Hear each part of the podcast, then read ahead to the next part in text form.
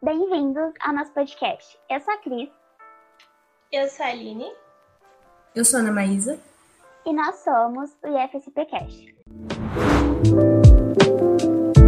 No episódio de hoje, vamos falar sobre a dublagem brasileira e para isso temos a honra de receber Michelle Giudice, que é atriz, cantora e dubladora brasileira, conhecida principalmente pelos seus trabalhos em Annie with Me, Game of Thrones, Third Reasons Why e Elite. Seja bem-vinda, Michelle. Muito obrigada, olá a todos. Muito obrigada pelo convite, gente. Estou muito animada de estar aqui. Vou falar do meu assunto favorito, que é a dublagem. Bom, é, inicialmente é, gostaríamos de saber como foi a sua trajetória profissional para se tornar uma dubladora. Bom, é, para quem não sabe, para quem está ouvindo não sabe, a dublagem é uma especialidade do ator. Então, para você dublar, você tem que ter uh, formação e experiência em interpretação. É, eu comecei a minha carreira como atriz muito novinha. Quando eu tinha três anos, eu fui contratada pelo Silvio Santos para fazer parte do elenco do Bom Dia Companhia, na época que a Jaqueline Petkovic que apresentava. É, eu fiquei lá durante cinco anos da minha vida, dos meus três anos aos oito anos, aprendi basicamente tudo que eu sei hoje, assim, é, muito do que eu sei hoje eu aprendi lá.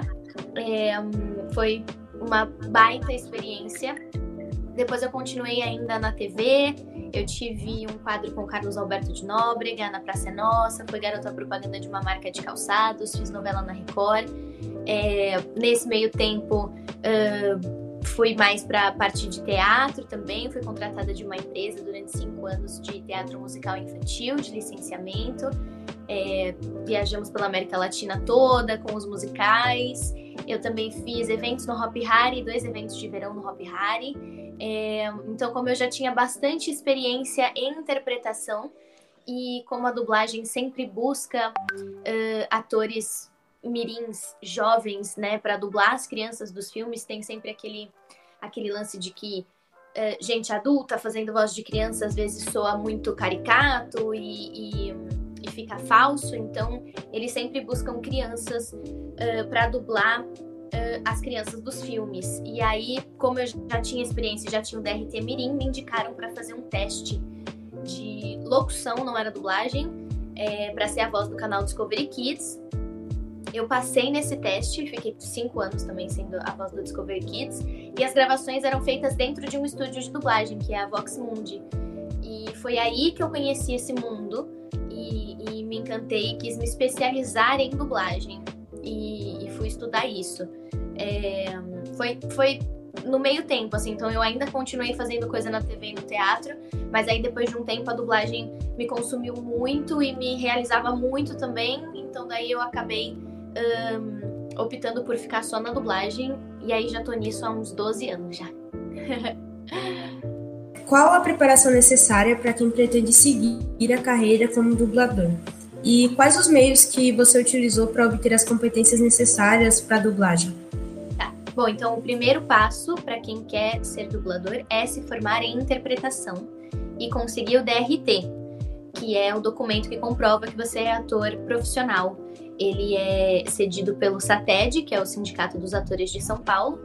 É, e através desse documento, toda vez uh, depois, quando você for nos estúdios, ele se sempre vai ser pedido o número do seu documento. É, foi um jeito que a categoria uh, arranjou de confirmar que realmente é necessário que você seja ator para ser dublador. É, muitas das vezes as pessoas ignoram um pouco a parte lógica do porquê que você tem que ser ator para ser dublador.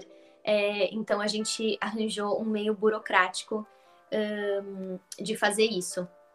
Essa é a primeira parte. E é a única que é obrigatória, na verdade. É a única que não tem como fugir.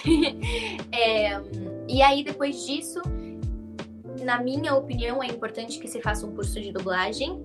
É, na minha época eu não fiz porque eu tinha 12 anos e, e não tinha curso de dublagem para criança. É, então eu acabei não fazendo, só que isso atrasou muito a minha trajetória. Então é por isso que eu sempre digo uh, que as pessoas façam o curso de dublagem para você ter, quando você entrar no estúdio, você já saber o que você está fazendo. É, todos os mercados, todas as profissões, é difícil de você conseguir uma oportunidade. Então, quando você consegue, você tem que estar bem preparado para aproveitar a oportunidade que você tem. Uh, e outras coisas que eu particularmente indico, que eu acho que são importantes, é se você tiver condições, um, fazer um curso de algum outro idioma ou de outros idiomas, uh, mas na minha opinião, principalmente o inglês, porque 80, 90% das coisas que a gente dubla, o idioma original acaba sendo o inglês. É, me ajuda muito quando eu tô dublando, saber inglês. Uh, e acompanhamento com fonoaudióloga e otorrinolaringologista é muito legal também. Com a fono, principalmente para você ter. Uh, abrir o leque, assim, ter bastante abrangência no, no, no, seu, no seu catálogo de personagens, né? é, essas são coisas que eu que eu tive acompanhamento de fono e otorrino. Inglês eu, eu, eu aprendi sozinha, mas, mas tenho isso também que me ajuda bastante. É, então essas são as coisas que você pode te ajudar, pode, pode ser um diferencial uh, no profissional que você vai se tornar. Mas a única coisa que é obrigatória é o curso de interpretação. E aí, para quem fala, para quem fala assim, ai, eu não queria fazer o curso de interpretação, mas eu quero ser dublador, então eu tô fazendo o curso de interpretação só para tirar o DRT e tô fazendo rápido. É, a minha dica é sempre aproveite muito o curso de interpretação, porque é ele que vai definir um, a qualificação do seu trabalho dentro do estúdio. A maioria dos dubladores que são muito conhecidos e que são muito aclamados são excelentes atores. Esse é o grande diferencial. A gente tem hoje em dia, principalmente, a tecnologia que ajuda a gente bastante na questão do lip sync, que é o encaixe da, da, da voz no, no lábio. É, que podem te ajudar, você pode uh, aí uh, ganhar um, um, um, bônus aí, uma ajuda, só que na interpretação não tem como. Ou você uh, sabe interpretar e vai aí ser escalado para bons personagens e bons atores. Quanto melhor você é em interpretação, melhor você vai dublar bons atores. É, então isso impacta bastante na, nas escalações que os diretores vão fazer e no tipo de dublador que você vai se tornar. Então a minha dica é aproveite o curso de interpretação. E como que, como que funciona o processo de dublagem aqui no Brasil? Quais os impasses que os dubladores têm que enfrentar? Uh, o processo de dublagem uh, aqui no Brasil, contando desde o início, digamos assim, né? Uh, tem um distribuidor que ele tem um produto para distribuir e aí ele busca estúdios de dublagem uh, para distribuir dublado. É, quando ele faz o acordo com o estúdio, ele decide basicamente tudo o jeito que ele quer que o produto fique. Então ele vai decidir se ele quer escolher as vozes ou se ele quer deixar que o estúdio escolha ele vai decidir o tipo de linguagem que ele quer, uh, ele vai definir onde que vai ser feita a mixagem. A mixagem é a equalização uh, do som final, né? Onde que vai ser feita a mixagem, uh, a tradução.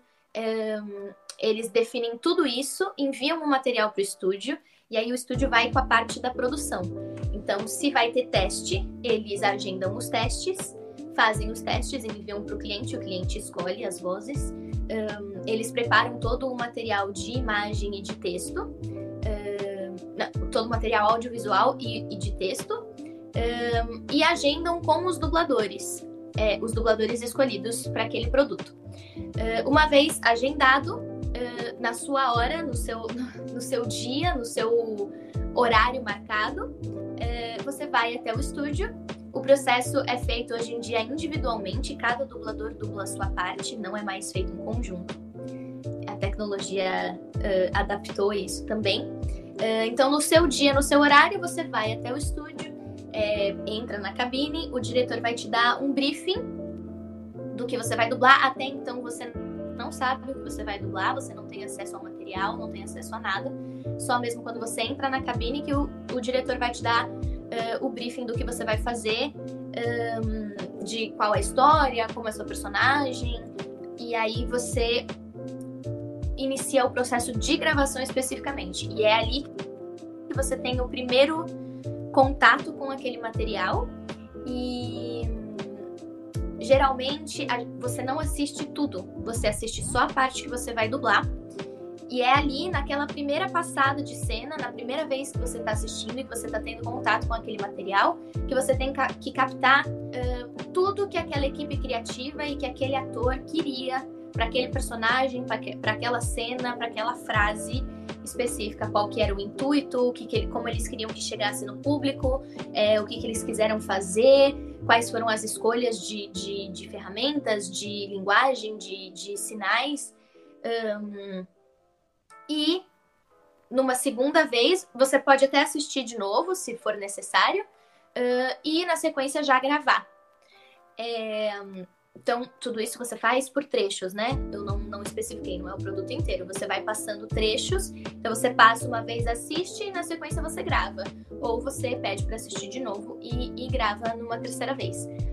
É, e aí, finalizado isso, quando todos os dubladores, cada um fez uh, o seu personagem, esse material vai para a parte de mixagem daí, é, de finalização, e para depois ser distribuído.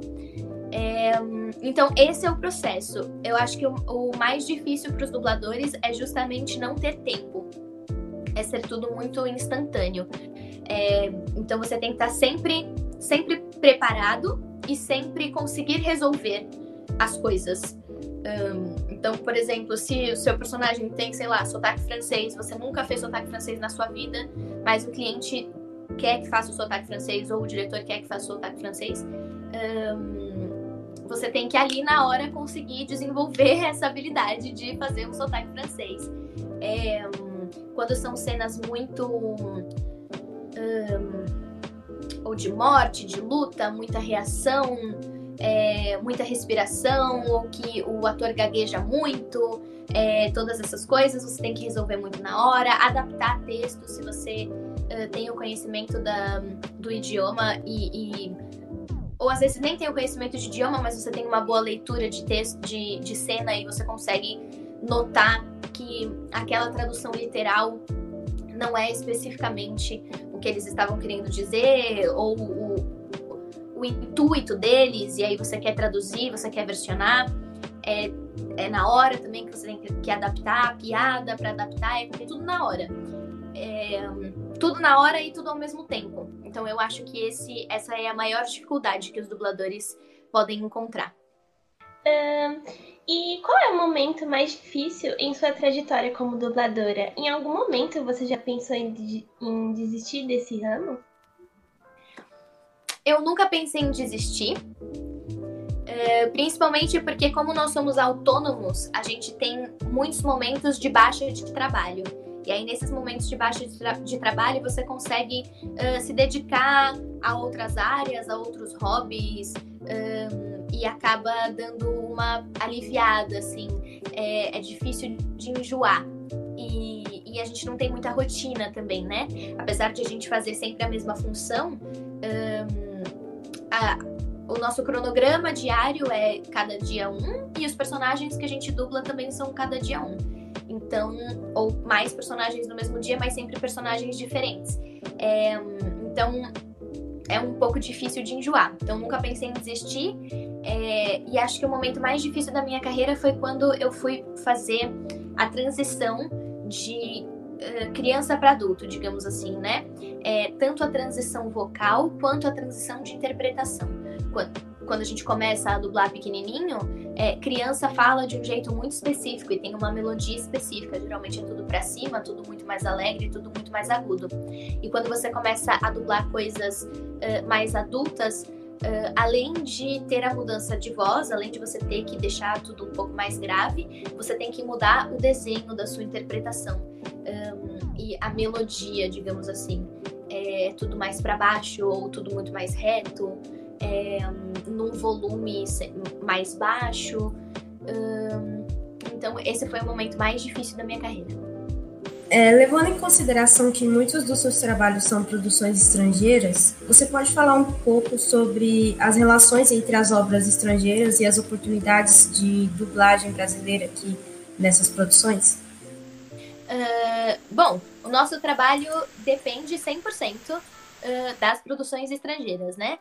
É, então, quanto melhor estiver indo o mercado uh, internacional, melhor fica o nosso volume de trabalho. É, em compensação, quanto maior sobe o volume de trabalho, uh, mais é, é, necessário mais pessoas, mais profissionais para suprir, suprir, aquela quantidade de trabalho. Uh, e aí, muitas vezes, consequentemente, isso acaba decaindo uh, a qualidade da dublagem. Então, o ideal seria que a gente conseguisse manter aí um padrão de qualidade, claro, que viesse muito mais trabalhos e que entrasse muito mais pessoas no mercado, é, mas que sempre prezando uh, pela qualificação uh, do, do, profissional e do trabalho em si. É, e qual o objetivo ou missão que você cumpre ou busca cumprir exercendo sua profissão? É, a principal função minha e de qualquer dublador é a acessibilidade. Uh, muitas pessoas acham que pode ser por qualquer outra coisa, é, mas na verdade a missão mais bonita e principal é você poder fazer com que uma pessoa experiencie aquela obra através da sua voz. Então, se não tivesse dublado, aquela pessoa provavelmente não assistiria aquele produto, não ia conseguir assistir ou não ia querer assistir aquele produto, e por conta disso ela ia deixar de ter aquela experiência e às vezes deixar de ter aquela transformação, é, de ter aquele entretenimento. É, e aí, por conta do seu trabalho, aquela pessoa consegue viver aquilo, ter aquela, aquela experiência uh, e ter acesso àquela, àquela obra. É, então, esse é o, é o, trabalho mais importante e mais bonito. Tanto é que é, é a parte mais bonita do trabalho. Tanto é que sempre uh, eu falo isso sempre. Eu falo, eu dublo e eu estou interessada em saber a opinião das pessoas que assistem dublado e por opção, mas principalmente por necessidade. É, aquela pessoa que não vai assistir se não tiver dublado. Essa, a opinião dessa pessoa é a opinião que me importa, entende? É, porque às vezes as pessoas que tem, existe essa rixa, né, dublado e legendado, é, e as pessoas dão muita importância é, por, ai, mas tem muita gente que uh, fica defendendo o legendado e que não gosta do dublado, porque fala que quem assiste dublado ou não tem cultura, ou é burro, ou é lento, é, ou qualquer coisa assim. E assim, eu não me dou ao trabalho de saber o que, que essas pessoas estão falando, porque se elas assistem legendado, elas não são o meu público, elas não são o meu alvo, elas não são o meu cliente. Não são elas que compram o meu trabalho e não é para elas que eu faço. É, então eu quero saber das pessoas que assistem dublado, é, por inúmeros motivos que sejam. É, e pode ser simplesmente também, claro, por necessidade principal, mas assim, pode ser por escolha, por opção, por preferência. É, nossa, eu prefiro assistir dublado. É, porque, assim, é igual quando a gente fala, sei lá, eu gosto de laranja. De, de, de laranja fruta, digo. né? É uma questão de paladar, é uma questão de preferência. É, não precisa ter um motivo específico. A pessoa só prefere aquilo. É, essa pessoa é a pessoa que me importa. E é para ela que eu faço meu trabalho e eu essa é a minha missão, deixar essa pessoa feliz e fazer com que essa pessoa possa uh, ter acesso às obras e experienciar aquelas obras e quem sabe ser transformada e tocada por uma arte. Muito legal. Uh, e qual é, é, qual conselho você daria para alguém que é apaixonado por cinema e que deseja começar na área da dublagem? Um, o meu principal conselho pessoas que estudam cinema uh, com certeza vão ter muita facilidade, eu acho, na, na, na minha opinião. É, porque daí você tem uma concepção geral, né? Você já estudou uh, todos os processos, como tudo aquilo é produzido, então você vai ter mais facilidade de identificar uh, o que a equipe criativa queria com, com aquele filme, com aquela série, com aquele produto. É, então, a dica que eu dou é aproveite isso, essa, essa sensibilidade, intuição e informação que você vai ter uh, da área como um todo e leve isso para o seu trabalho, para sua para sua dublagem especificamente. Aproveite bastante o curso de interpretação um, e, como eu digo para todos, se foque em se tornar um bom profissional, porque dessa maneira não tem como você não entrar no mercado. É, então, eu vou pedir licença para fazer uma perguntinha extra, assim, porque eu vi algumas pessoas que são dubladoras, né? E agora, nesse período de pandemia, muitos dubladores começaram a entrar nas redes sociais e fazer vídeos contando sobre as rotinas e tal. Então, eu queria que você falasse um pouco sobre como que funcionou para você essa rotina de pandemia, como que você fez para se adaptar uhum. a esse novo, essa nova forma de dublar as coisas, né? Que vocês Sim. não poderiam ir nos estúdios, essas coisas, né? Eu sei um pouco, ou menos. É. Mas eu queria que você é, faça um pouco dessa experiência de como foi, né, na pandemia. Claro. Bom, para quem está ouvindo e não sabe, uh, durante a pandemia, uh, nós dubladores tivemos que nos adaptar por não poder ir aos estúdios. É, e optamos por cada um montar um home studio, que a gente chama, né? Que é um mini estúdio dentro da nossa casa. Não é um estúdio um, 100% profissional, não é igual aos estúdios profissionais, mas é uma, uma adaptação uh, e um jeito de a gente conseguir continuar trabalhando e conseguir continuar entregando os produtos uh, para vocês, para vocês poderem um, acessar. E tem muitos. Ai, tem muitos contras, na minha opinião. é, todas as profissões tiveram que se adaptar, né? No começo da pandemia, a gente não queria liberar isso, principalmente porque a gente achava que seria uma coisa de pouco tempo. Uh, quando vimos que seria uma coisa que se estenderia, a nossa principal preocupação era que ninguém perdesse a, sua função e o seu emprego, né? Então a gente não queria uh, que que virasse uma coisa assim, cada dublador dubla sozinho da sua casa, dubla, capta e dirige, né? Porque dentro do estúdio a gente tem essas três funções. A gente tem o técnico de áudio que cuida da captação, o diretor de dublagem que vai cuidar uh, do resultado final, putz, da escalação, o diretor de dublagem cuida de muita coisa, de tudo quase, e o dublador que exerce a função é, indo para um, um cenário em que as pessoas dublassem em casa, essas funções seriam perdidas e as pessoas iam perder os seus empregos. Então a gente não, a gente não queria isso. Então o que a gente fez foi um, arranjar um jeito em que a gente conseguisse dublar de casa com o técnico de áudio captando do lugar onde ele estivesse e o diretor de dublagem um, dirigindo e analisando de onde ele estivesse. Então a gente dubla hoje meio que por conferência, né?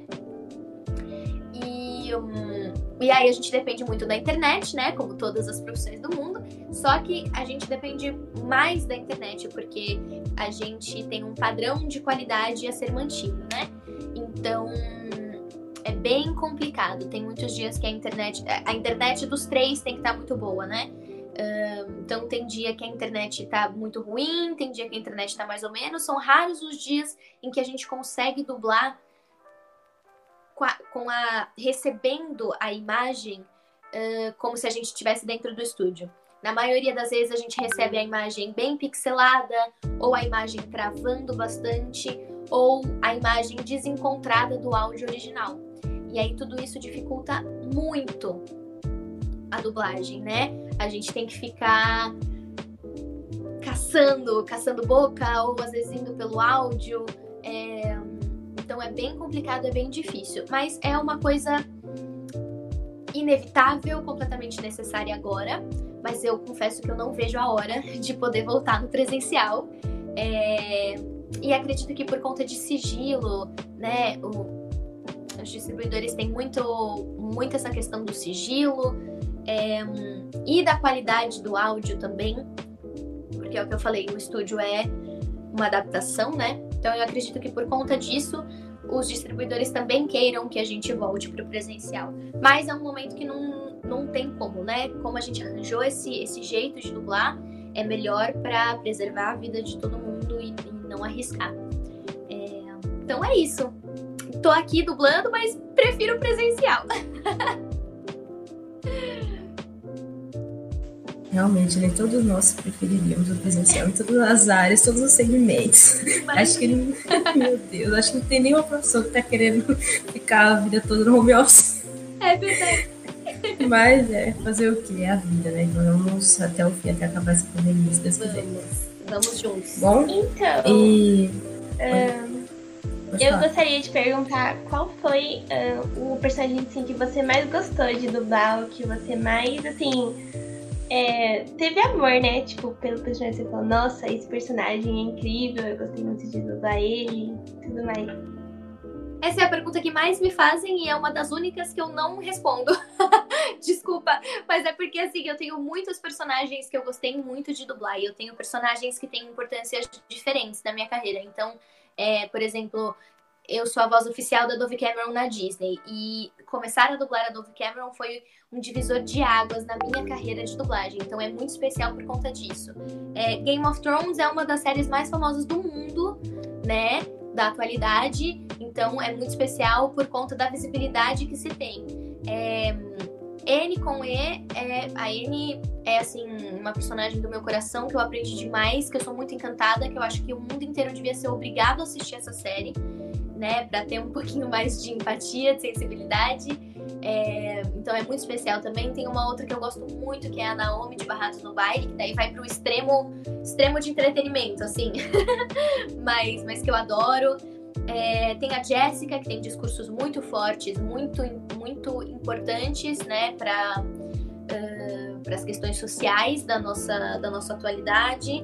É, tem a Fei Fade, A Caminho de Lua, da Lua, que é um, uma obra muito linda também, que me tocou muito. Então, assim, eu tenho muitos personagens que, que são muito. Tem a Nami de LOL, é a mais famosa que eu já dublei. É... A Kamala Khan de Avengers do game, que daí não é dublagem, é localização, mas assim. Foi um marco, assim, na minha carreira, ter dublado uma coisa dos Vingadores. É, fingir que eu sou uma Vingadora. foi, foi assim, com certeza um dos pontos altos da minha carreira. Então, então não tem, não tem, não tem como eu, como eu escolher uma delas. Mas é, eu diria que essas são as favoritas, vai.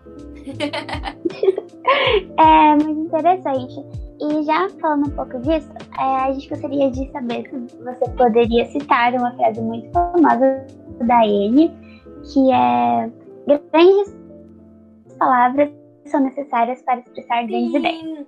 É, esse, sempre as pessoas falam assim, ai, ah, fala uma frase da Anne aí. E a Anne tem muitas frases é, de importância reflexiva e filosófica sobre a vida, né?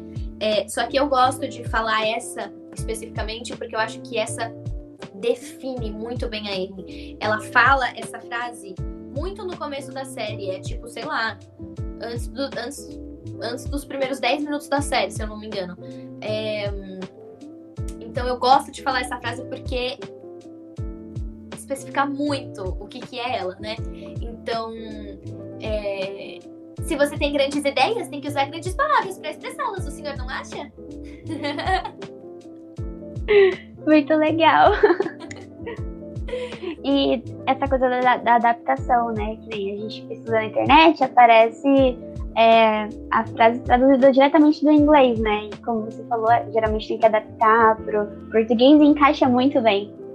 Ah, é, muito obrigada. É, a diferença de tradução é, tem para as três coisas. Então, o roteiro que a gente recebe traduzido para dublar, ele é traduzido ao pé da letra. E a gente versiona e adapta esse texto tanto para encaixar na labial uh, quanto para aproximar mais culturalmente. E o texto que, que é hum, colocado na legenda dos produtos também não é igual ao texto que a gente recebe para dublar. Ele também é adaptado para encaixar na tela. Então eles reduzem uh, as informações para que uh, encaixe no, no para que seja mais fácil a sua leitura, né? Então, por isso que também tem muita gente que fala assim, ai, mas aí eu coloco a legenda totalmente diferente, a dublagem da legenda. Sim, está diferente e é para estar diferente mesmo. Tem um propósito, tem um motivo do porquê está diferente. curiosidade, né? Realmente, eu, eu sempre ficava vendo isso, às vezes tinha essas diferenças e eu ficava me perguntando por quê. Agora já sei por quê. Agora já sabe. É, então, infelizmente, estamos chegando ao final do nosso podcast e nós gostaríamos de saber se você tem alguma coisa para falar para quem está nos ouvindo, né? Alguma dica, alguma coisa que você queira para esse momento, né? Agora é o seu momento de falar. Muito obrigada. É, gente, queria agradecer o, o, espaço, o convite de vocês. É, muito obrigada por vocês estarem falando sobre dublagem. É, eu acho que a gente vive um momento no mundo, né? As lutas sempre existiram, eu tenho certeza disso, é, mas a gente vive um momento em que as lutas estão intensificadas, né? E a dublagem, querendo ou não, tem uma luta e, e, e um motivo muito bom pela acessibilidade. É, como eu disse, seja por opção ou seja por, por necessidade. É, então agradeço de coração por vocês estarem falando sobre isso. É, o que eu posso falar para quem está nos ouvindo, para quem se interessa uh, sobre para quem se interessa por dublagem, é, eu, eu sonho em que, com que as pessoas criem um certo senso crítico para com a dublagem, porque a gente, como dublador, a gente fica muito refém, né? A gente é trabalhador, a gente é contratado, então a gente não tem como um, fazer muito para que os, os distribuidores e os clientes escolham a qualidade, né? Escolham a dublagem de qualidade. Mas quem assiste dublado, que é o consumidor, essa pessoa sim uh, tem importância para o distribuidor. A opinião dessa pessoa vai ter um peso. Então, se você, se você assiste legendado, como eu já disse, você não é o meu público, mas se você assiste dublado especificamente, é, fale sobre dublagem, fale a sua opinião sobre a dublagem, seja boa ou seja ruim. Existem dublagens muito boas e existem dublagens muito ruins. Então, se você assiste alguma dublagem que você fala assim, nossa, eu não gostei dessa dublagem, eu não gostei disso por esse motivo, ou por outro motivo, ou por outro motivo, é, fale sobre isso. E o contrário também, nossa, assisti uma dublagem que eu gostei muito. É, gostei da voz, gostei da adaptação, achei que combinou, é, esqueci que estava assistindo dublado. É, esse é o maior índice de, de qualificação de uma dublagem. É quando o público esquece que está vendo dublado e passa a só prestar atenção na obra, como uma pessoa do idioma original faria. É, então falem sobre isso também, elogiem, postem nas redes sociais. É, isso é muito importante para a gente. Muito obrigada. Bom, então agora chegamos ao final do nosso podcast. E a gente gostaria de agradecer novamente, Michele, por ter aceitado o nosso convite e compartilhado um pouco sobre a sua experiência e conhecimento sobre a dublagem. Né, como você falou, é um tema que às vezes não é muito comentado, mas é muito importante. Todos nós consumimos a dublagem em algum momento da vida e nem sempre isso é comentado, né? Então, é, é bem muito importante que você venha, né, esteja aqui compartilhando isso com a gente. Muito obrigada. Obrigada, vocês são muito fofas, muito lindas. Muito obrigada. obrigada. Obrigada, a gente te agradece, né? Uhum. Então, boa sorte é... de vocês, muito boa sorte, qualquer coisa, estamos aí. e agradecemos também a todos os ouvintes que nos, nos acompanharam até aqui. E não se esqueçam de nos seguir no Instagram, no YouTube e em nossas plataformas de áudio. Basta pesquisar por IFSPcast. Muito obrigada e até o próximo episódio. Tchau, tchau.